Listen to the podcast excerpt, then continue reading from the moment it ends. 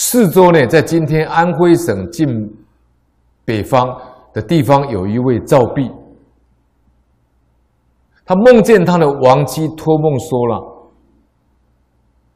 他说：“我在生前的时候杀害许多生灵，杀害许多物命，尤其我特别喜欢吃那个醉蟹，现在我们讲醉虾了哈，把那个米酒倒下去。”那个那个虾那个那个虾也都叫做醉虾了，那这个地方的醉蟹，就把酒倒下去。他说：“我特别喜欢吃醉蟹，我所杀的蟹呢非常的多。死后呢，阎罗王就命令鬼卒呢将我押到蟹山，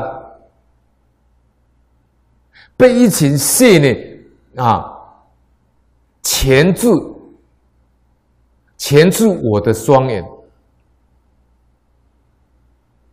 使得我呢遍体都流血，日夜呢都在痛苦当中。我请求你呢为我抄写《金刚经》七卷，以便仗着《金刚经》金刚般若的功德，拔除地狱的苦难。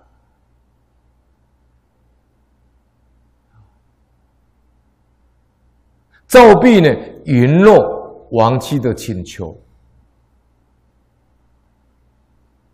当写经完毕之后，又梦见他的亡妻说呢：“已经承领你写经的功德，我已经超生到天堂了。”啊，这是抄《金刚经》的功德。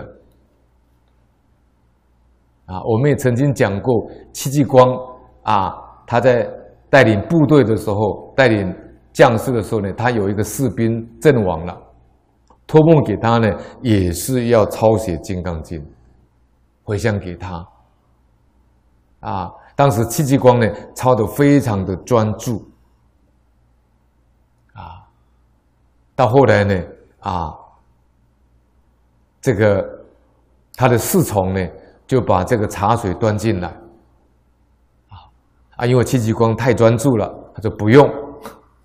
他就不用了，他就分了心了，啊，结果呢，那部经虽然有抄完，但是里面夹杂的不用两个字。那位士兵呢，啊，当天晚上又给戚继光托梦了，说你这部经呢没有完整，多了一个不用，啊，那戚继光只好再重写一部了。最后呢，给他托梦说，他也得到超度了